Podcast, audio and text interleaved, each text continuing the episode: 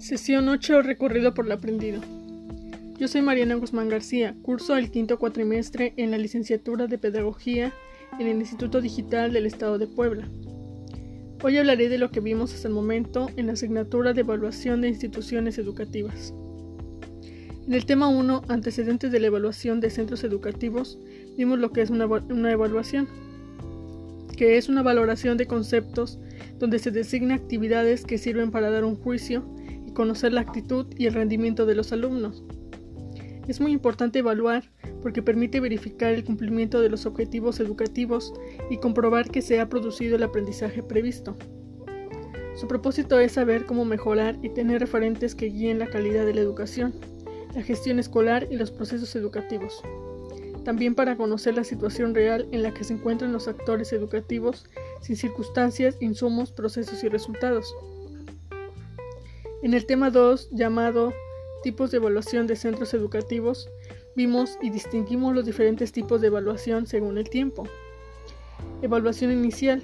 Esta se realiza al comienzo de un ciclo o unidad didáctica, a través del cual el docente inicia el proceso educativo con un conocimiento real. Evaluación procesual. Se realiza cuando la valoración se desarrolla sobre la base de un proceso continuo de evaluación de los aprendizajes, con el objetivo de mejorar los resultados de los estudiantes. La evaluación final consiste en la recogida y valoración de datos al finalizar un periodo de tiempo para la realización de un proceso de enseñanza-aprendizaje. En el último subtema vimos la orientación de la evaluación. La evaluación va ligada al cómo enseñar y debe de tener referentes fundamentales, las capacidades seleccionadas en los objetivos. Las funciones de esta es ajustar la ayuda pedagógica a las cuales las características individuales de los alumnos. En el último tema llamado procesos de la evaluación de centros educativos, vimos lo que es una planeación, así como los instrumentos más usados para recopilar información.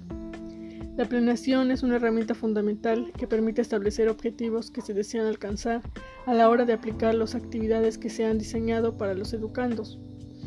Los instrumentos que se usan más para recopilar información son los resúmenes, la síntesis, los cuadros sinópticos, los mapas conceptuales, entre otros más. Y pues eso es lo que vimos hasta el momento de la asignatura de, de evaluación de instituciones educativas.